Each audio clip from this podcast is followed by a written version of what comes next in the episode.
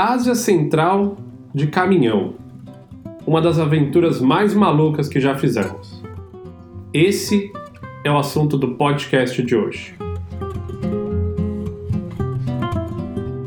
Bom dia, boa tarde, boa noite, como é que vocês estão? Leonardo Spencer aqui do Viagem Logo Existo, começando mais um podcast. Esse que era um projeto que nasceu na quarentena e aqui vai se estendendo. Pessoal tem entrado no, no Telegram, pedindo pra gente gravar mais e, e passar de sugestões. Então, ó, você que é novo aqui, o primeiro podcast que você está escutando, procura o Viagem Logo Existo lá no Telegram e manda sua sugestão, fala o que você está achando, pede roteiros. Bom, hoje a gente vai falar de uma das aventuras mais malucas, ou talvez a mais maluca, se é que dá para definir assim. Raquelzinha está aqui do meu lado, vai dar sua opinião também. O que, que temos para hoje, amor? oi, turma, tudo bem? Ah, acho que vai ser legal. A gente vai contar sobre essa viagem que a gente fez há exatamente um ano, né? E pela Ásia Central. Para quem está ouvindo agora, a gente está gravando em julho de 2020. É, e, e não só foi uma viagem diferente pelo destino em si, né? Os tãos, as pessoas, né? Ainda se confundem um pouco, pensam em Paquistão, Afeganistão, pensam que está tudo em guerra, mas vai dar para a gente explicar um pouco melhor isso. Mas mais do que isso, a gente fez uma viagem de caminhão. Então foi muito diferente em todos os aspectos e vai ser isso que a gente vai contar para a turma hoje. Excelente. Tem muita coisa para falar. Tem essa questão da segurança, tem essa questão do tecido de caminhão. É, tem a questão da gente ter cometido vários erros estratégicos do desafio. Então vamos começar dando um, um, um, panorama geral. Eu vou trazer algumas informações, você vai adicionando, vamos nessa linha? Então, pessoal, vamos lá. O que, que eles chamam de overland trip? Trip é viagem em inglês. Overland seria um conceito de quem viaja de carro cruzando fronteiras. Então, na verdade, não é carro, seria de automóvel, né? É, é, meio que o oposto a você fazer de avião. Vamos pensar assim, porque pode ser. Tem gente que faz de ônibus também, é considerado overland. Bicicleta. Bicicleta, skate, cavalo. É trem, eu já não sei direito onde se encaixa, mas assim, a ideia é você entender que as fronteiras são cruzadas por terra. Eu acho que é mais essa linha. E aí o que aconteceu? Um tempo atrás, alguns anos atrás, quando a gente estava na África, em 2015, que a gente ficou lá quase um ano viajando com o nosso carro, a gente viu muitos caminhões amarelos viajando. Eram uns caminhões grandes, assim, não... pensa naquele ônibus escolar americano que tem nos filmes, só que é um caminhão, uns pneuzão, é, tipo, parece assim uma fortaleza um pouco. E a gente via ele chegando, parava, descia um monte de gente, eles acampavam, e a gente meio que nunca tinha visto aquilo, né? Ficou um pouco curioso. E ali a gente começou, o que será que é isso? Todo sabe Overland, não sei o que é Overland, eu não lembro o nome da, da, das empresas. E a gente começou a falar, pô, o que será que é isso?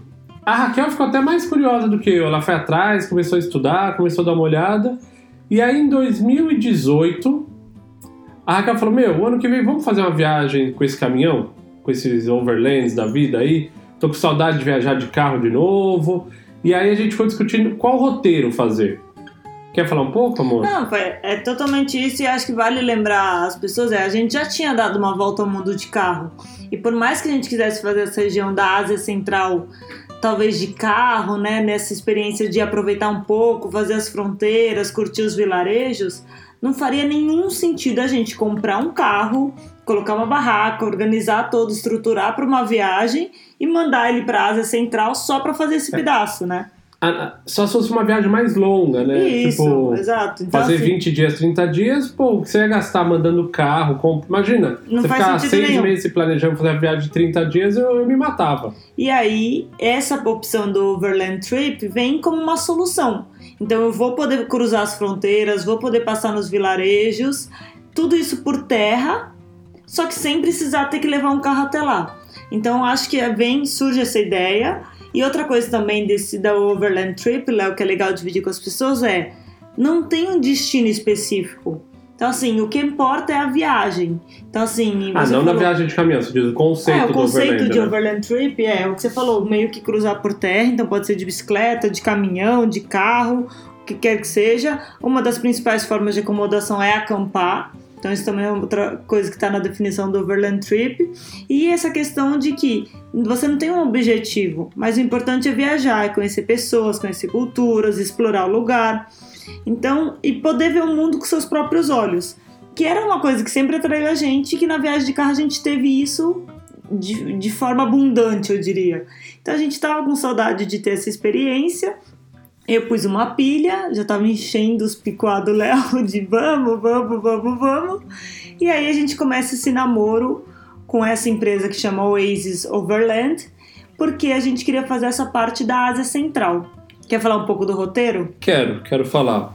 É legal dizer assim, esses caminhões, eles ficam praticamente, agora não, né, no Covid, mas antes eles ficavam o ano inteiro rodando. Então eles tinham um caminhão, por exemplo, essa empresa Waze é uma empresa acho que inglesa, e eles tinham um caminhão na Ásia Central, ou melhor, na Ásia, porque ia para a China, ia para o Turcomenistão, ia até a Geórgia, ia para o Irã. Eles têm um caminhão também na África, que fica rodando a África o ano inteiro. Tem um caminhão também na América do Sul, na Patagônia, no Chile, no um, Brasil. Né? Então, esses são os roteiros. Hum. E aí, qual é a ideia? Você pode pegar o caminhão no começo da viagem, por exemplo, e fazer a África inteira, e você fica sete meses no caminhão. Ou eles vendem pedaços dos roteiros também no meio das viagens. Você pode pegar, ah, quero fazer só a África do Sul e mais um país. Ele tem lá um roteiro. Eu quero fazer só a Namíbia, Tanzânia e Ruanda. Tem um outro roteiro. E aí você consegue ir fazendo esses trechos. O que nós fizemos começou no Turcomenistão, que é, junto com a Coreia do Norte, um dos países mais fechados. O segundo mais fechado é, do mundo. E né? não confundam. País fechado não quer dizer país perigoso. O fato do cara ser um ditador, é, de você não ter liberdade de imprensa, não ter direitos humanos, isso é um problema muito mais complicado para a população do que necessariamente para o turismo. E, de novo, longe de nós apoiarmos esse tipo de regime, a gente ia lá para ver, para poder ver, porque mais do que um país ser feito por políticos ou por, por, por enfim, por todo governo, por, por né? governo, ele é feito por pessoas. E em vez de eu ficar em casa só tentando entender como as pessoas vivem ou não, é legal a gente ir lá. Se eles mostram que a gente, a gente pode falar disso mais para frente. Se eles mostram o que pode, o que a gente quer ver ou não, são outros 500. Mas pelo menos eu fui lá e vi um pouco mais de perto. Então ele começa no Turcomenistão. E até Fala, fazer um complemento. Essa viagem, ela começa na verdade em Tbilisi, na Geórgia. Mas como a gente já tinha ido para Tbilisi, a gente falou: "Ah, não quero passar de novo no lugar que eu já passei. Qual que é o próximo país que dá para pegar o caminhão?" E aí a opção foi o Turcomenistão, certo? Então, até para as pessoas entenderem esse conceito de que você pode pegar em vários trechos, né? Você podia ter começado, acho que antes, talvez na, no Irã, não sei. Tem uma é, turma, que vocês estão ouvindo são cigarras, tá? Só para vocês acharem estranho. A gente não conseguiu controlar tanto o ambiente onde a gente está gravando. E então a gente começou no Turcomenistão, depois é depois a gente foi para o Uzbequistão, que vamos falar mais para frente individualmente cada país por cima, foi o mais legal na minha opinião, o vidro que é o e depois a gente foi pro Cazaquistão, e terminamos a viagem no Tajiquistão. É isso? Não, Kirguistão. No Kirguistão. A gente foi pro Tajiquistão depois. É. Esses nomes são confusos, a gente sabe, são nomes, na sua maioria, faziam parte da União Soviética, são países relativamente novos para muitas pessoas. Pra gente também.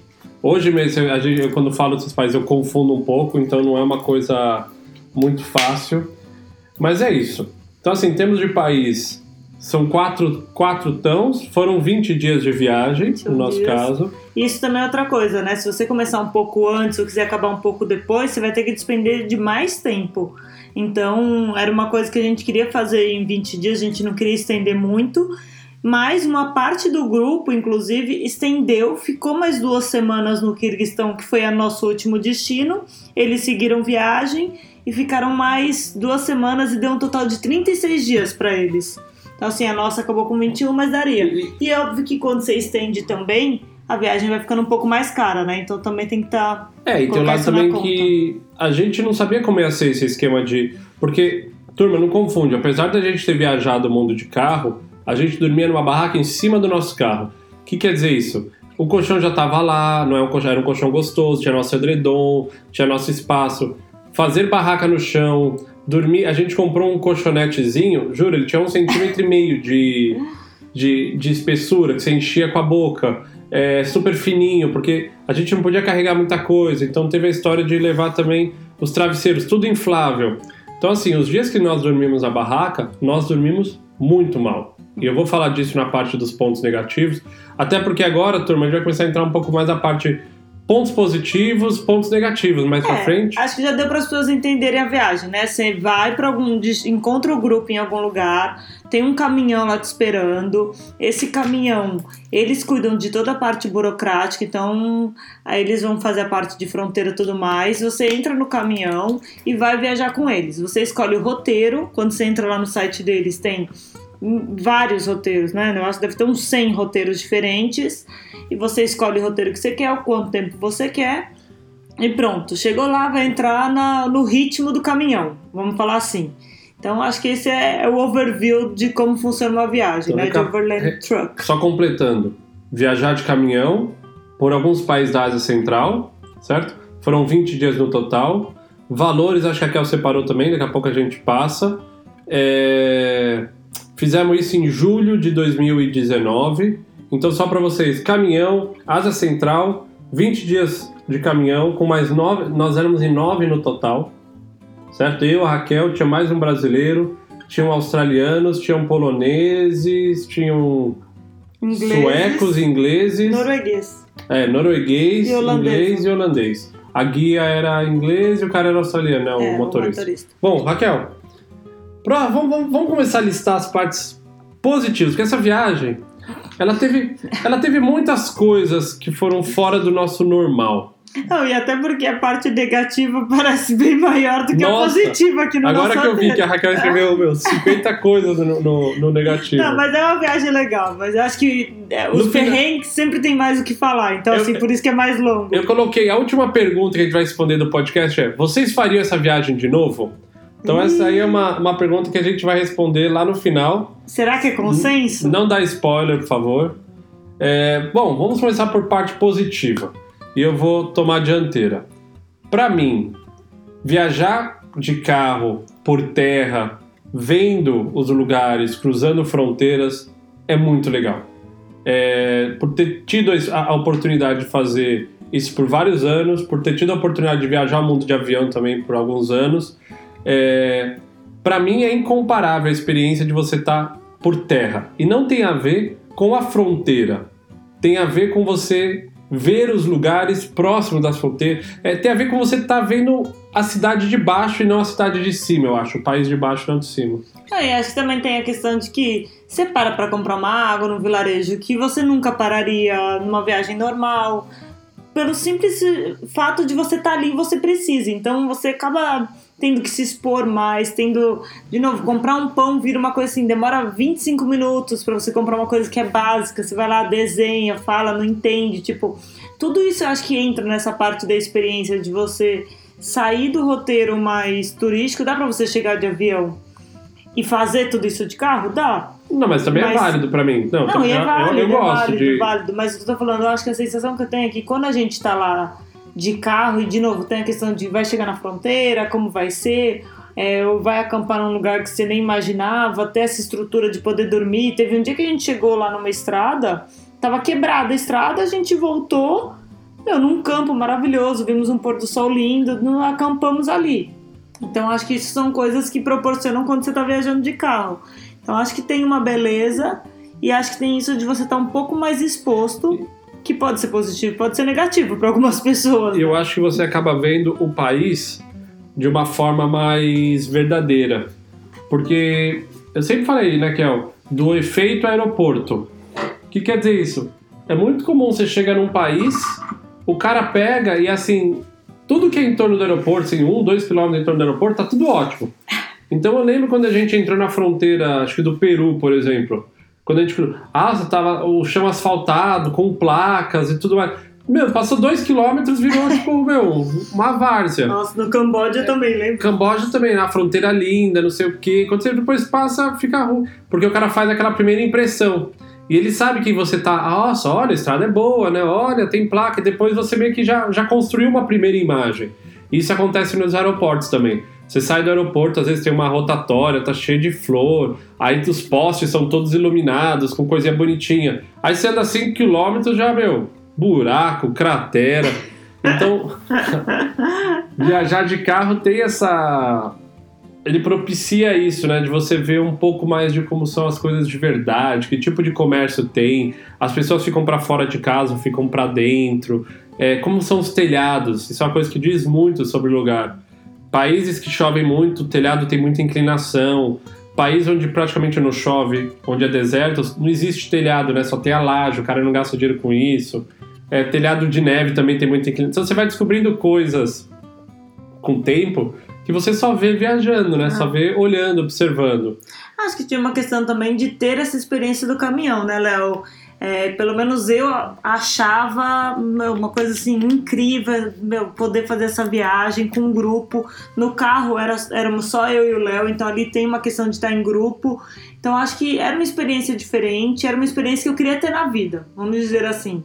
Se eu vou querer ter de novo é outra discussão, mas assim, uma vez na vida eu queria ter por achar uma experiência legal numa região diferente. Se a gente quisesse fazer todos esses países né, de avião, seria, eu acho que mais caro, seria mais difícil, seria, eu não sei.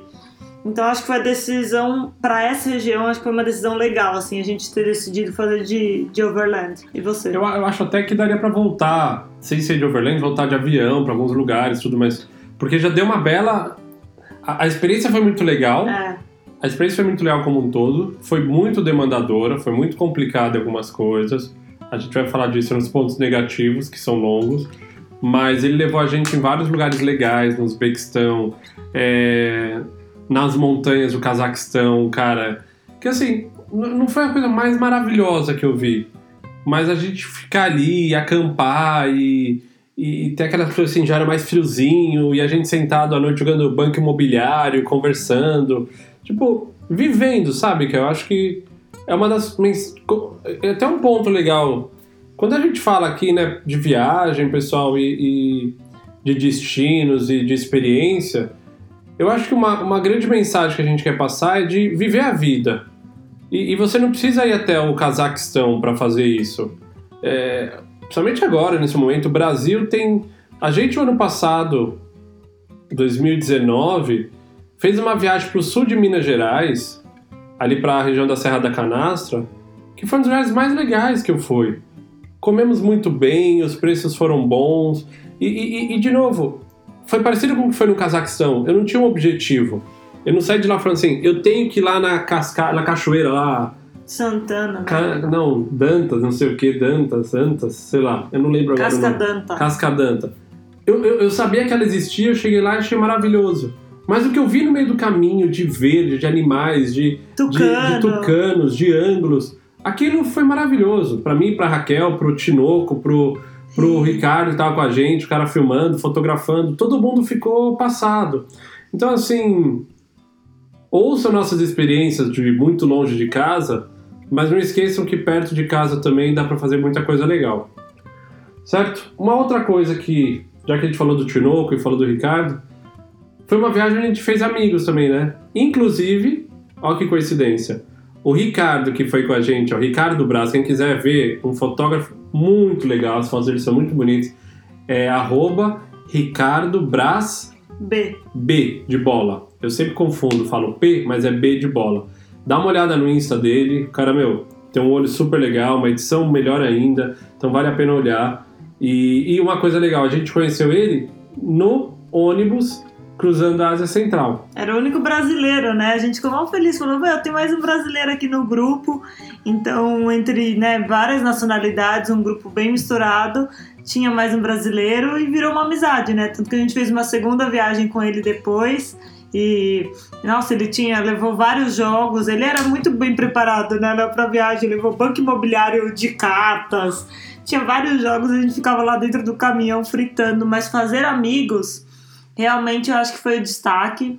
É, a gente fala até hoje, né, com os ingleses, fala com a holandesa, a Sara também, o Ricardo fala sempre, então assim, essa parte de você viver, né, o que eu falei, no carro era sempre eu e o Léo.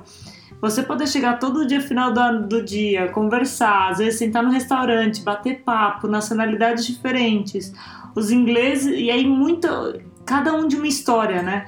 Então, mesmo o casal da, que morava na Austrália, eles eram poloneses, mas tinham fugido na época da União Soviética para a Austrália, então eles sim, tinham um casal de 65 anos, né, Léo? Uhum.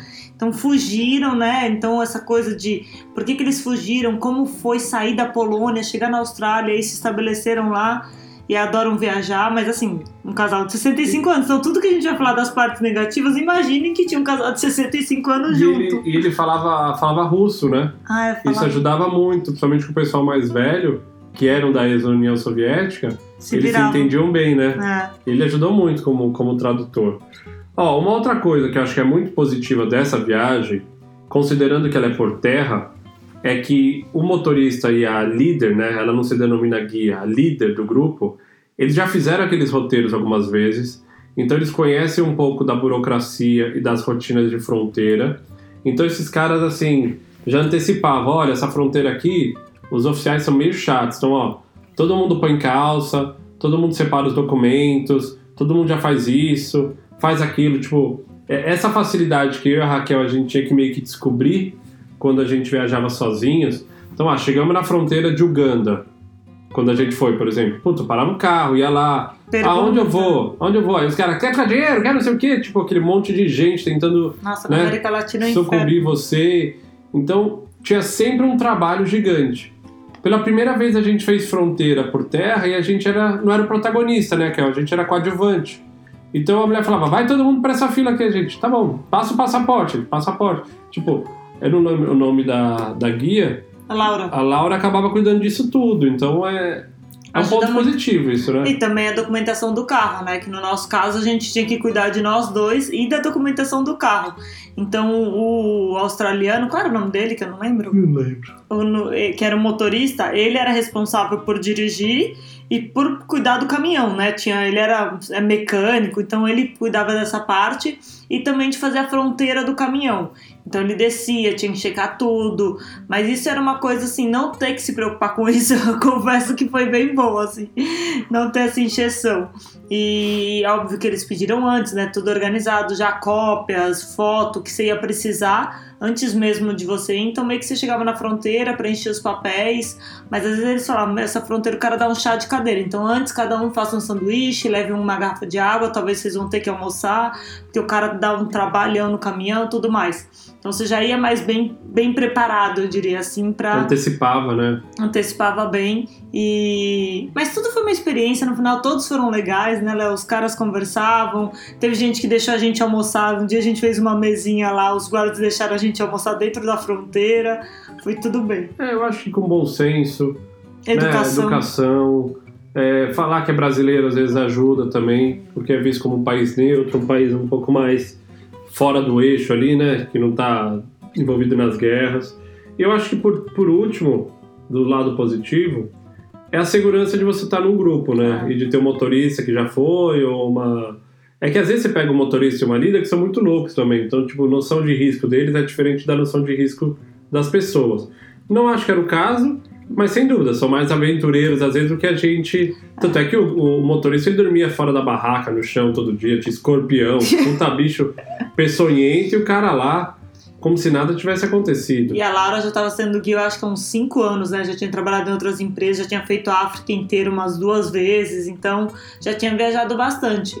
Mas acho que isso também é bom porque traz uma experiência desses caras de que também é, eles não vão se meter em muita roubada, porque eles sabem que eles também são funcionários de uma empresa e eles não querem que você É. saia de lá com uma experiência ruim. E, e aquela região especificamente, a gente falou, né? Turcomenistão, Uzbequistão, Cazaquistão, e Kirguistão. São países muito seguros. A criminalidade, a criminalidade é muito baixa. É, independente se é, é porque as leis são muito severas ou porque não tem liberdade, são outros 500, mas assim, é, são raros os casos de roubo ou de furto. Então dá uma tranquilidade maior e você tá com um grupo grande também sempre acaba, né? Chama atenção, mas ao mesmo tempo também repele um pouco a turma, E né? tem uma coisa que as pessoas, é, eu acho que também esquecem, é não tem turista. Então é diferente de você estar em Paris ou em Barcelona, que todo mundo reclama de pickpocket, por exemplo, porque não O tem que é pickpocket? é, Batedor de carteira. batedor de carteira. Então um cara que vai tentar puxar sua bolsa te tirar o dinheiro, porque não tem turista lá. Então assim, também não tem essa demanda por por esse turista que tá lá desperdiçando dinheiro, entendeu? Pelo contrário, eles paravam e queriam tirar foto, né? É. E aí, mesmo quando a gente, a gente foi nos mercados, lembra um dia no Uzbequistão? Nosso Triste. mercado, tipo, meu, caótico, completamente caótico. E o negócio custava assim, 20 centavos de dólar. E a mulher falava 20, tipo, não, não tinha um preço de turista, ela te cobrava o preço justo. Então, isso eu acho que também foi super legal, porque não- você não tem aquela experiência de estar sendo roubado o tempo todo tem- porque você é turista. Estão né? tentando enganar você Exato. o tempo todo, né? Bom, 10 minutos a gente falou as partes positivas. Agora a gente vai começar as partes negativas. E o mais maluco a gente vai ser o veredito. Bom, É. primeira coisa. E aí foi um erro nosso que fez esse erro, né? Foi uma- um erro de estratégia nosso que tornou isso um ponto negativo. Nós fomos na época errada. E o que quer dizer época errada? Nós fomos. Julho é verão no hemisfério norte. E nós fomos no dia 7 de julho para o Turcomenistão. E chegamos lá, estava agradáveis 45 graus. 46. Ah, hoje está mais frio, 42. Hoje está mais quente, 48. Sensação térmica às vezes 51, 52. Isso aí, esse nível de temperatura já é difícil até em Dubai onde você fica no ar-condicionado o tempo todo, tem estrutura, ponto de ônibus tem ar-condicionado, tudo tem ar-condicionado em Dubai. E bom, ar-condicionado novo, limpo, sem ácaros. Agora você fazer isso no Turcomenistão, no Uzbequistão, naquela região, foi muito complicado. num caminhão que não tinha, né, ar-condicionado. Então, assim, o Léo chegou num ponto que ele falava assim: eu não sei o que é pior, ficar com a janela aberta. Ou, ou ficar com a janela fechada no bafo, ou abrir a janela e vir um bafo quente na sua cara. Então, às vezes, ele fechava a janela e eu falava, Léo, mas a gente vai morrer. Ele falava, não, mas é pior ainda vindo esse vento quente de 50 graus na minha cara. Porque era um ventilador constante dentro do forno. de Na dentro sua do cara. forno. E até pra respirar, né, Léo? O Léo falou que às vezes, em alguns momentos, ele sentia isso. Tô tentando respirar, tipo, parece que você não consegue Mas- nem mas- respirar, né? Mas você falou Tão de mim. O que, que você sentiu em relação com a Ah, eu não, não sinto tanto, né? Eu não sinto tanto assim. Eu sou tão friorenta que, tipo, pra mim, eu reclamava, mas eu não reclamei nem perto de você. Tipo, e você é uma pessoa que nunca reclama. Isso quer dizer, você tava sofrendo muito mais com aquela situação do que eu. O que eu falo só é assim, eu sou uma pessoa que não suo muito. Eu jogo tênis às vezes uma hora, uma hora e meia e não fico molhada. Lá no Mas não, mas ninguém Uzbequistão- tava suando muito porque lá, porque era muito seco, lembra? Não, mas no o Uzbequistão... braço ficava sequinho. Não, não ficava. Minha perna escorria As suor. partes que você encosta uma na outra assim. Não, amor, atrás da. da então, porque tava do encostada, joelho. porque tava encostada no. Não, em pé. Em não pé. encosta em nada. Eu lembro a gente gravando um A vídeo. umidade nossa, do ar era tipo 20%, 18%. E que nem no Atacama, você sua, o braço tava sempre sequinho. Bom, Se pegasse 50 graus no Rio de Janeiro, você tá parecendo um chuveiro ambulante. Não. Tanto não, você tá mas eu não tô pingando. comparando com o Rio, estou comparando Não, com o que eu vivi e com o que eu já vivi antes. Mas con- considerando a umidade do Brasil, que é onde a maioria das pessoas estão escutando, tipo, a gente tá falando de clima de deserto na maioria dos lugares. Ah, tá E bom. apesar de você ter suado um pouco, se você tivesse pegado aquele nível de temperatura num lugar úmido, a gente estaria, meu, o que eu falei, parecia uma nuvem de chuva, você tá pingando. Mas assim, eu acho que você sofreu muito mais do que o pra calor do que eu, Pra entendeu? mim foi impossível. É, para dormir foi assim, 36 graus numa barraca, 38 graus numa barraca pra dormir, foi uma das experiências mais desafiadoras que eu já tive. Então, por Porque eu exemplo. sou um cara que não. Eu tenho sono leve. Hum. Eu me viro, me ajeito, eu arrumo o travesseiro, tipo, eu tenho o meu jeito de dormir.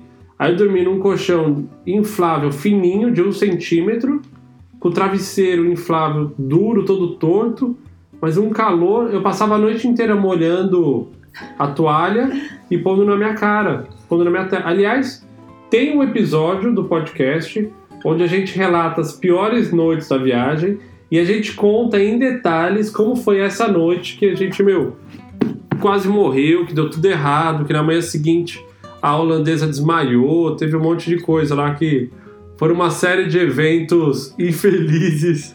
Então, mas até isso, pra dormir, por exemplo, Eu não, eu nunca acordo suando no meio da noite lá. Eu acordei, tipo, meu cabelo, assim, a nuca completamente molhado. Não, mas pensa, Sim, aí sim. a gente tava num colchãozinho que é de plástico, com um travesseirinho que é de plástico, com aquele calor, tipo, barraca fechada. O norueguês dormiu pra fora, mas tinha escorpião, tinha cobra. Eu e o Léo não deixava a barraca aberta um, um segundo. Aranha, Fechado, é, foi louco. tudo. Assim, óbvio, foi um E- calor desagradável. E teve, por exemplo, o dia que a gente tomou. Porque os dias que a gente acampou, teve vários. Não era pra tomar banho, assim, eles falaram que não tinha banho. A gente teve que improvisar, principalmente a Raquel, porque eu gosto de tomar banho, turma. Não sei você, não, não- né, cada um com seus banhos aí, suas maneiras, mas eu gosto de tomar banho, principalmente antes de dormir. Se eu puxei minha mãe também, que toma sempre um banho antes de dormir, dormir lisinho, assim, sem estar colando. E lá teve dia que eu ia tomar banho, que na boa, a caixa d'água tinha ficado no sol o dia inteiro, então Nossa. a água tava 45, 50 graus. E qualquer água acima de 37 queima. Então eu falava pra Raquel ficar com chuveirinho, jogando água em mim, mas pra ela ir o mais longe possível. tipo assim, um metro, um metro e meio. Pra que a água chegasse um pouco mais agradável no corpo. Gente, vocês estão imaginando a cena, né? O quão ridículo e o quão... Isso quando não era atrás do caminhão, completamente aberto, que a gente tinha o chuveirinho, aqueles sacos pretos assim, que você coloca água e deixa pendurado atrás. A gente esperava todo mundo dormir e ia tentar tomar banho eu e o Léo lá. Gente, Pelado, aí um tapando o outro pra É. ninguém ver. Tipo, Ah, e os dias de lua cheia, tipo, qualquer pessoa da barraca era só olhar pra gente e ia ver tudo, não dava nem pra se esconder. se, se isso fosse um filme, ia ser um filme de comédia. Nossa, Muito engraçado. Eu e a Raquel no meio, os caras lá, tudo meu, dormindo sujo, cheio de areia, a Raquel tentando se limpar. Ai. Ah, e aí no meio do banho aparece um escorpião e começam os dois meu, a pular, morrendo de medo do escorpião, gente. Pô, mas o escorpião tinha uns, uns 10 centímetros. É. Aquilo lá me pica, cai um dedo, Não, não dá. no não mínimo. Então, ó, a parada do calor foi um erro muito grande, porque a gente sabia que, que, que era quente, mas a gente não antecipou que seria tão quente. O plano inicial era ter ido em Abril. em abril. E a gente acabou fazendo uma parceria com o Oasis Overland. E aí tava cheio esse grupo. Ele falou: Meu, eu consigo encaixar vocês no grupo de julho. E agora eu entendo por que que ele me encaixou nesse grupo. Que E- ninguém queria. E o que eu não entendo é como tinha mais sete pessoas daquele grupo que pagaram pra fazer naquele mês. Então, ó, realmente, turma, calor é algo fora do comum ali. Pra gente, pelo menos pra mim, foi impossível. Ah, e acho que a É. gente também subestima. Se você nunca esteve num lugar a 52 graus, mesmo que você more no Rio, ah, não, mas eu pego 38, 40. Gente, 38, 40 é uma coisa. 52 é outra coisa O, o bem dia que diferente. 38, falava, ah, hoje tá até agradável. e eu acho que no topo disso tudo tem a questão da estrutura, que a gente já falou um pouco, mas é assim: é, as distâncias eram muito longas, então a gente passava muito tempo dirigindo. Logo, nós acordávamos muito cedo. é, a gente fazia. Ela ajudava a fazer o café da manhã, a Laura, né? Mas vamos lá, depois todo mundo ajudava a lavar, tinha que guardar tudo de volta no caminhão. Aí bora pro caminhão, o caminhão vai começando a ficar sujo todo dia, por mais que você tente limpar. Quando você dirige em deserto, não tem jeito, entra areia, entra terra em tudo. Então tem uma coisa assim que depois de passar alguns dias, vai começando a ficar sujo. É, os lugares, você já não sabe mais onde você quer- senta, ficar, tipo, começa a ficar. A estrutura começa também a cobrar um preço, né? Que é o de. Aí também tem a parte de que você monta e desmonta a barraca todo Isso, é dia, verdade. né? Acordar cedo. Então, assim, não é que você tá assim, ah, tô cansado. Meu, vou dormir um pouquinho mais tarde e depois eu curto o dia. Não. Seis da manhã ela começava a gritar: Café da manhã! Breakfast! Eu falava, nossa, vou dar um tiro tua Não, teve dia que foi 5 e meia, aí você acorda, então assim, você Que é dorme- justo a hora que tá mais fresquinho. Exato. É a hora que tá 38 graus que eu falei, ah, agora eu vou conseguir dormir. Aí a mulher, ah, eu não, não quero. como-" Não, e aí, primeiro, você dormiu mal, calor. Então dormiu pouco, porque às vezes você não conseguiu dormir, quando você embala já tem que acordar. Aí já monta a barraca, tudo. De novo, não é que você acordou de uma noite mal dormida, suado e vai tomar um banho gostoso. Não, você não vai tomar Hum. banho. Aí você vai entrar no caminhão pra dirigir às vezes 4, 5, 6 horas. Então eu acho que tem essa questão de ser puxado, né, fisicamente. Quem dor- E quente, né, Kel? E quente. E aí não tinha geladeira no caminhão. Hum. Então as águas, pô, nunca tava gelada, começava sempre a esquentar. Então, assim, tinha gente que se encaixava todo torto lá e tentava dormir porque ia ficando exausto. Teve, teve uma perna que foram quatro noites acampando. E aí você via, no, no último dia, tava todo mundo meio zumbizão já. Ah. Então, assim, até essa questão de ir para os hotéis, alternar um pouco, é, é, bem, é bem importante se olhar isso no, no, itinerário. Principalmente se você for nessa época. Se você for numa época mais fria, é capaz mais que as noites de dormir sejam mais tranquilas, você sue menos, seja um pouco mais fácil. É, acho que tem uma questão também da parte negativa que, de novo, tá bem escrito lá e, e, e eles mandam, pessoal, antes de você ir, eles mandam um roteiro que tem, juro, umas 50, 60 páginas que eles explicam tudo. Eles falaram que a metade das pessoas não leem, mas a gente leu e tava claro que a guia ela tá lá para ajudar a gente na questão da fronteira, do caminhão, tudo mais. Ela não vai te dar nenhuma informação dos países. Ela não é uma guia turística. É, ela pode falar uma outra coisa, mas era quase irrelevante o que ela, o que ela dividia, né? Exato. E aí tem uma questão que, se você não fizer uma boa lição de casa, eles vão te levar até lá, mas ninguém vai te explicar nada. Então você vai ver o lugar e tá bom, você vai ter visto um lugar e não vai entender nada. Acho que tem um passeio, esse essa viagem específica tinha um guia na capital, no, no Turcomenistão. Incluído, né? Em Ash, é Ashgabat, a capital do é, Turcomenistão. É, até porque, né? até porque o Turcomenistão em si, por ser um país muito fechado, ele obriga que você faça alguma coisa com alguém sempre meio que te vigiando, alguém meio que perto é, de você. Uma coisa bem parecida com a Coreia do Norte, Sim. né? É. Tanto que ele foi com a gente até a fronteira, até a gente entrar no Uzbequistão, o cara foi no caminhão com a gente e depois ele volta, então... Eu achei um pouquinho menos vigiado, porque lá você podia até sair do hotel, ah, andar, lembra? Ele falou que tem uns bares, então você tinha algumas autorizações para sair. Mas é isso, lá a gente acabou tendo um guia e aí ele acabava dividindo informações mas, de novo, todo país que é muito fechado, todo país que. Te obriga a ter um guia, o guia também é um treinado, guia, né? Exato, você não sabe exatamente o valor daquela informação. Você ouve, acredita, mas é sempre importante ser crítico para você depois falar, calma aí, isso aqui não faz todo sentido. Mas até esse guia do Turcomenistão era bem crítico, assim, ele fazia ele uma piada um com pouco, as é. coisas, é. reclamava, falava, meu, o que eu vou fazer é assim, tipo, na noite cozinhou lá pra gente. Ele Foi era legal. bem gente fina, aquele cara. Foi legal ter ele com a gente. Mas eu acho que a parte importante é isso, a guia né, que tá lá, ela, ela não é uma guia, eles chamam de team leader, ela é uma líder do, da excursão então você tem que fazer a lição de casa, vai atrás das informações, senão você vai ver um monte de lugar legal e não vai entender nada do que você está vendo. Basicamente é isso. Então, mas não deixa de ser um ponto negativo, porque eu tenho certeza que muita gente iria pensando que ela estaria lá explicando, contando os lugares, contando suas experiências. E não, ela está lá na dela, garantindo que tudo é, funcione. Né? Acaba que a viagem, ela é. Você não para em nenhum momento, né, Kel? Uhum. Assim, a gente pode falar essa história. Café da manhã ela ajudava às vezes a fazer um pouco, mas cada um fazia o seu, mas depois todo mundo lavava, tinha que guardar. Porque, pessoal, tem uma estrutura toda de, de mesa, de cadeira, de barraca, é, putz, é prato, tudo isso você tira do caminhão, usa e você tem o um lugar certo que você tem que colocar de volta. Então, beleza, a gente fazia isso. Aí, pô, entra no caminhão, vamos dirigir o dia inteiro. É, o caminhão, eu falei, começa a ficar sujo, começa a ficar um pouco mais. É, é, você tem que começar a limpar, lembra, Raquel? Eu era responsável. Eles separaram em grupos, mas vou até fazer um panorama do dia. Aí, por exemplo, jantar, eles separavam em grupos de três, e esses três tinham que pensar um cardápio. Quando a gente parava no, no, numa cidadezinha, num mercado, tinha que comprar os produtos que você ia cozinhar à noite. É, tinha o grupo que ficava para limpar o caminhão, tinha o grupo que ajudava a pôr água. Então, assim, é, é uma mini comunidade. Mas por que, que é importante dividir isso? Porque é uma viagem que você não para. Hum. Você não para, tipo, com exceção da parte que está dirigindo de um lugar para o outro, que é o momento que você consegue dar uma lida, consegue jogar um jogo, alguns conseguem dormir, ali por conta do calor e a falta né, no ar-condicionado estava mais complicado.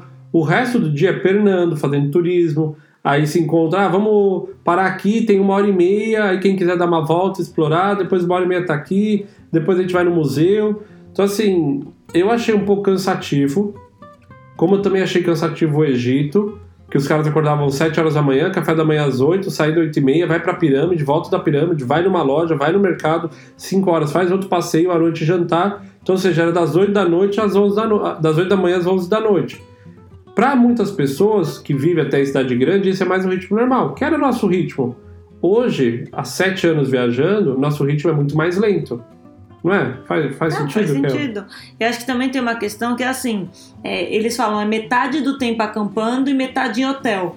Então meio que o cara faz assim, você tem um, né, uma tenta fazer né, uma, duas noites acampando, depois uma, duas noites no hotel e vai Mas as noites que você estica ali acampando, acaba que você fica exausto, porque tem o que ela falou, a organização, essa questão. Você não tem espaço para muita coisa. Então, pensa num caminhão, se tinha nove pessoas, o caminhão acho que cabe em 16, né, Léo? Então, assim, a Uhum. gente já tava no.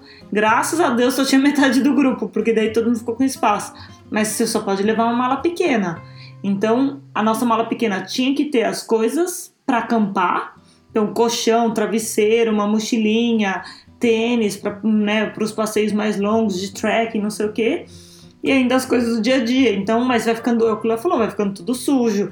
Tira a mala, põe mala, pega as coisas, não toma banho direito. Então, acho que tem uma questão de que é, você vai acampar.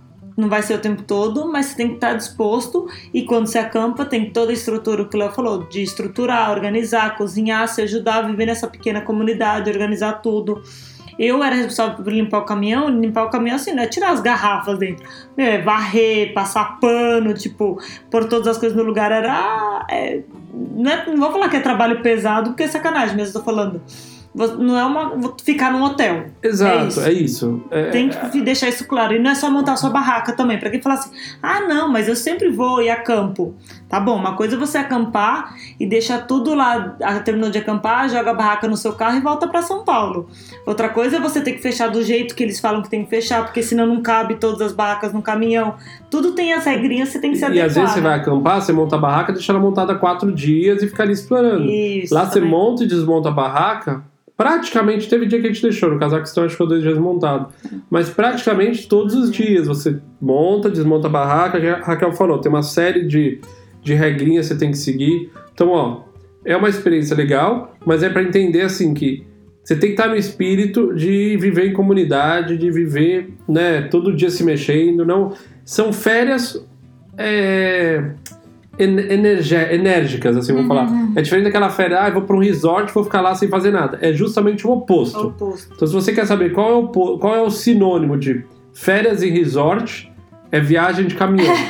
Esse é o, o sinônimo. E lembrar também assim, de novo, se você tá nesse grupo, talvez você não vai dormir tão bem, também não vai comer tão bem. Eu sou uma pessoa, por exemplo, que não gosta de comer coisas doces de manhã. E é, todo mundo comia geralmente pão com geleia ou pasta de amendoim lá, que é umas coisas. É, na estrangeira geralmente come bastante, europeu, americano, é, e fruta. E eu não gosto de comer coisa doce. Então, assim, vários dias eu não acabava não tomando café da manhã. Tipo, eu tomava só um chá. É, porque, tipo, e não dá, e não dá pra eu ficar falando, ah, não, mas eu quero ter, tipo, eu queria ter manteiga de manhã pra comer com pão. Não dá pra ter manteiga, porque manteiga derrete e vira uma água, tipo, fica Não lá geladeira, né? não tem geladeira, meu, ficava uma coisa. Então, tudo isso é pensado pra se adequar. Então, meio que você tem que. É, e tem Seguir fato também ritmo. que, como você dorme mal, acorda muito cedo, você ainda tá meio torto, né, de É. fome. Então eu muitas vezes comia por disciplina de ter que comer, mas não necessariamente porque eu queria comer aquilo. Melão, tinha melão, eu comia o melão inteiro, porque tá todo mundo desidratando, tá muito quente, então era mais porque eu queria viver do que eu queria me alimentar. E Kel, acho que antes da gente falar do custo, eu percebi que a gente não colocou algo no roteiro que eu acho que é importante, que é dessa viagem específica que nós fizemos, porque a gente aqui a gente tem um panorama muito da parte de como é a vida, né? De como a gente fica ali no dia a dia, de como a gente tem que a questão de comida, de hospedagem, de dormir. E a gente acabou não falando dos lugares legais que a gente foi, das experiências que nós fomos. Então, mesmo que não esteja no roteiro, vamos tentar relembrar algumas coisas aqui, talvez que foram os pontos altos da viagem. Uhum. Quando você pensa nessa viagem, eu já tenho alguns na minha cabeça, aqui, mas pra você, assim, bate bola. Quando você pensa, o que, que foi, em termos de experiência, cidade, ou o gente, o lugar mais legal, assim, pra você, o que a gente viveu? Acho que Kiva e Samarcand, que são duas cidades do. Uma só? É, fala uma e explica por quê, né? Mais do que dar uma lista, fala por que, que você gostou, né? Não, são duas cidades no Uzbequistão. Lembrando que essa rota que a gente fez é conhecida como a Rota da Seda, então tem toda uma parte histórica de onde não fazer. quero, não quero filosofia, quero fale especificamente. Ah, o que, que você quero gostou de contar. Kiva? O que, que você gostou de Kiva? Vamos ser de agora Kiva, objetivo, é. por isso, a arquitetura. Basicamente, a arquitetura de Samarcand e de Kiva. E principalmente porque é uma arquitetura que está lá refletindo toda essa história da Rota da Seda, de como isso desenvolveu, de como as pessoas viviam nessa região. Mas vamos quebrar então, vai, se quiser não tá no roteiro, mas eu, eu acabei querendo o roteiro aqui. Vamos falar de Kiva primeiro, Tá bom. depois a gente fala de Samarkand. Só pra. Eu sei que fica meio bagunçado na nossa cabeça, mas Kiva era um lugar que a gente nem sabia que existia. É, a gente ficou relativamente dentro, é uma cidade murada. E o que eu acho que, pelo menos, eu posso falar em seu nome, que foi mais legal é que tinha gente, mas não tinha turismo, assim, tinha gente vivendo naquele lugar, as crianças jogando bola à noite, era muito quente, então às 8 horas da noite começava a ter um pouco mais de vida e as pessoas saíam e tinha umas minaretes coloridas, verde, azul. Eu lembro disso que era muito assim, os restaurantes pra fora, a gente comendo, olhando, parecia que tava num filme, né? Não, isso foi muito. Acho que tem do- dois, dois pontos. Uma tá vazio, por causa do calor, né? Então ninguém visita essa região muito nessa época. E segundo, a gente não imaginava que seriam lugares tão lindos, né? Principalmente pela arquitetura. Então acho que essa arquitetura tão específica, a gente eu acho que nunca viu em nenhum lugar uma arquitetura tão específica quanto esses lugares, né? Dizem que o Irã tem coisas parecidas, mas até então para nós a gente nunca tinha visto. E aí quando a gente chega em Samarkand, Samar, Samarcã, em português é Samarkand, será? acho que sim. Eu lembro que tinha aquelas madraças. E aí, turma, se vocês tiverem a curiosidade, pesquisa na internet que são madraças. É, eu vou tentar dessa vez colocar no Telegram lá umas fotos dessa viagem pra vocês Cobrem a gente. cobrem a também. gente. Então, quem estiver ouvindo agora entra e falar: Ô Léo, e as fotos que você falou que você ia colocar dessa viagem aqui pra gente entender? Mas eu acho que eu vou tentar pôr umas 10 ou 20 fotos pra que vocês consigam enxergar melhor isso que a gente tá falando. No Viagem Logo Dias também tem, né? A gente fez post de cada cidade com fotos e tudo mais. E... Mas vamos mandar mais fotos lá pra turma, porque também nunca dá pra postar tudo, né? Eu achei muito legal Asgabat, que é a capital do Turcomenistão. E é um legal porque ela é diferente, porque ela é considerada a cidade branca, porque o cara lá, o ditador, parece que ele adora mármore branco. Então ele colocou mármore branco na cidade toda. Então você tem uns prédios, os designs são muito feios às vezes, mas é de mármore. E aí à noite você sai, e aí o cara consegue deixar ainda pior, porque ele coloca umas luzes que ficam alternando colorido, como se fosse um neon, mas é uma, é uma paleta de cor assim muito bright, Verde, muito vermelho. verde, vermelho, Azul. amarelo, azul. Tipo, aí os letreiros dos, dos prédios também ficam mudando, piscando. Então a cidade à noite parece um, um caça-níquel, assim, uma máquina de, de cassino que fica piscando e, e mostrando coisas. E aí o cara tem um estádio que tem um monte de cabeça de cavalo gigante. Aí ele tem uma outra estrutura. Tem um monte de coisa meio maluca, E assim. teve não- alguns, eles iam receber algum evento da Ásia, ali, alguma coisa, e aí ele obrigou que todos os carros só podiam ser vendidos brancos. Pra combinar com a cidade, então você só vê carro branco com as construções brancas, o castelo, o castelo não, o parlamento lá todo branco de mármore. É, é esquisito, mas é diferente. A gente já tinha né, ouvido falar da cidade branca, cidade de mármore, então foi legal ver de perto. Tem a questão mais? também daquele outro lugar no Turcomenistão, lá, aquela boca do inferno também, É. o Hell's Gate, que é um- um- uma cratera que é fruto de um acidente, que eles estavam testando, tentando achar gás natural e fazendo alguns testes na época soviética ainda. E aí acabou que abriu um buraco no chão, de não sei quantos metros de largura, sei lá, uns 40 metros de, de diâmetro, e esse lugar tá queimando, saindo fogo. Eles acharam na época que põe fogo, vai queimar o gás e vai acabar. Ia né? demorar uma semana e tá, sei lá, 50 anos queimando. Então isso também é um lugar diferente, sim. Ah, Léo, vale a pena eu ir até lá? Não, não vale. Mas se você estiver na região, aí tem o mar, o Aral Sea também, o Mar de Aral, que é, é o mar que é um dos Também é poucos outro mares também desastre, que, né? que secou, né? Eles criaram tantos tantos Canais. canais para irrigar as plantações de algodão que o mar acabou secando e dizimou os peixes e a população que dependia, ele ficou muito salgado, muito alcalino. Então é uma coisa muito doida também isso E aí fica um monte de barco encalhado lá, Ah, é né? verdade. Então, são lugares, de novo, muito diferentes. Não é o que quando você pesquisa sobre lugares mais visitados do mundo, não vai estar lá no topo da lista, mas são lugares interessantes e que você vai descobrindo muitas coisas que aconteceram. O Araucê é um dos maiores desastres ambientais do mundo, né? Em E a gente 50 não se anos, o mar, 60 anos, acho que o mar secou, Secou. né? Secou. É surreal. negócio, sei lá, X metros de altura passou a ter. Tem Não. parte lá que secou totalmente. É. Tanto é que você tem o cemitério de barcos, né? Que é onde Exato. a gente foi. Aí eu não lembro o Cazaquistão e no outro lá que a gente foi. Kirguistão. O Kirguistão eu não lembro muito do que a gente viu. Parece que o, Tajiquistão tem a parte das montanhas que é muito bonita. Legal, E a gente acabou não indo. O Cazaquistão é legal, acabou que as coisas mais legais a gente fez depois sozinho, que a gente foi pra Malte. É, e e o Cazaquistão é um país gigantesco, né? Então, assim, também a gente passou no sul, numa parte das montanhas, assim, a gente viu uma parte natureza do Cazaquistão, que foi E eu legal. acho que foi mais assim, entramos no Cazaquistão, porque era uma rota mais. Fazia sentido para aquela rota, do que exploramos o Do Cazaquistão, né? Perfeito. Bom, em termos de lugares, deu para dar um panorama.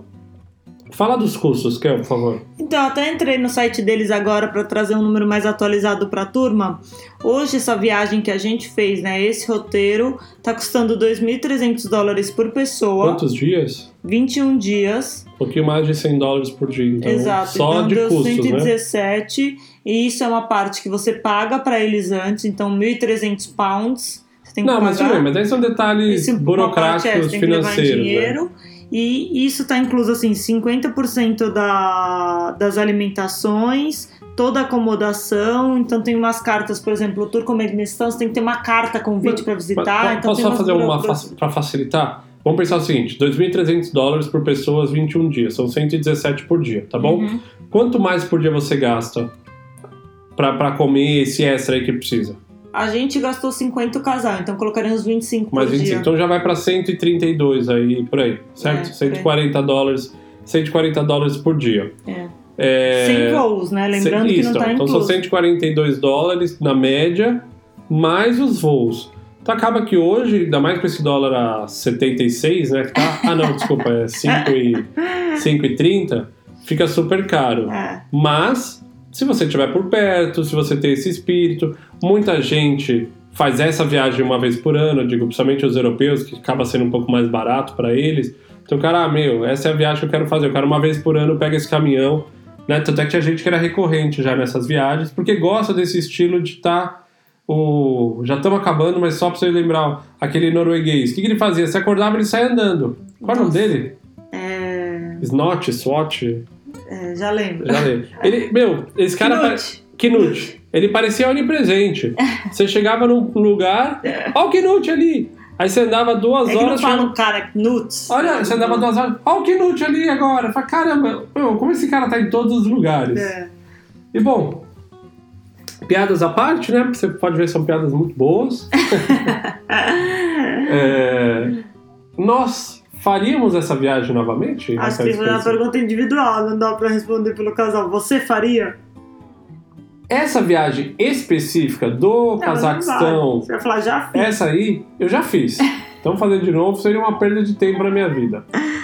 Eu faria uma viagem de caminhão novamente, mas sendo muito mais é, precioso, muito mais preciso na questão da época. E, na- e- e- e- e entendendo bem a alternância entre camping e hotel. Por quê? Porque se fosse um camping que tem um chuveiro, que é camping mesmo, assim, com estrutura, seria muito fácil. Mas dado que é muito wild camp, que se acampa no meio do nada, é, eu seria um pouco mais cuidadoso da parte de, pô, tem um lugarzinho para tomar um banho, isso é uma coisa. E de novo, eu acho que não estando numa época tão quente, não estando numa época tão quente, seria mais fácil lidar com muita coisa. Hum. Então, assim, eu daria uma segunda chance, é, mais um outro roteiro, de repente o Irã, fazer uma viagem dessa pro Irã, que é um lugar muito legal, que é desenvolvido, é legal, funcionaria melhor. E você, dona senhorita Spencer? Como senhora, você- né? Senhora, Spencer? Eu nunca fui bom com essas coisas. senhora. Senhorita é solteira. Senhora Spencer, como você faria? Amor, eu adoraria fazer essa viagem, você sabe disso. Qual? Essa viagem de caminhão pela África francesa.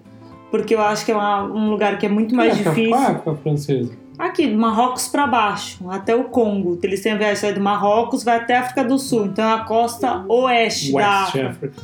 Então, assim, a parte ali do Atlântico, né, que tá de frente pro Brasil. Então, por uma questão de que eu acho que fazer fronteira é muito difícil, a gente não fala francês fluente, tem problema de corrupção, de segurança. Então, estar com um grupo, estar com um caminhão ajudaria, a gente ficaria mais seguro. Pode ser muito mais perrengue em termos de camping e tudo mais, talvez. Mas eles têm essa viagem até uma época eu falei pro Léo, são seis meses. O Léo falou: Meu, você vai morrer em seis meses nesse, no ritmo do caminhão. Seis dias já é difícil. É, mas talvez não fazer a viagem inteira, fazer um pedaço, porque seria uma maneira de conhecer lugares legais com segurança e por terra. Então, sem ter o estresse de fronteira e com um grupo que faria tudo ficar muito mais divertido do que eu e você a gente ir para o Congo ou ir para alguns países que a gente sabe que talvez a gente vai chegar lá e falar, putz, tipo, a gente tá se sentindo desconfortável, vambora. A gente podia tentar organizar um grupo, imagina? Nossa. Pegar a turma do Telegram aqui, pegar, sei lá, umas oito pessoas, e nós só... dois, e a gente monta um grupo e faz um. Pega lá eles, né? Uma empresa dessa aí, uma que tem ar-condicionado, de preferência, e fecha um pacote. Poderia ser e aí legal. pode levar até um guia que fala português, seria uma coisa diferente. É, seria uma legal. coisa diferente. Então, Seria se você gostou da ideia, mande uma mensagem. Se você não gostou também, mande uma mensagem. Entra no nosso Instagram, manda lá também áudio, manda o que vocês quiserem. A gente tem feito umas consultorias também para tentar ajudar as pessoas. Então, quem de graça, então quem quiser bater um papo, manda uma mensagem também.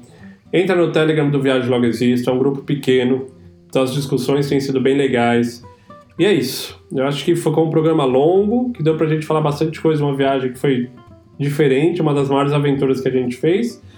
E quinta-feira que vem estamos de volta com algum assunto ainda que não foi decidido. é isso, turma. Obrigada mais uma vez. Nos vemos quinta-feira que vem. Valeu, um abraço.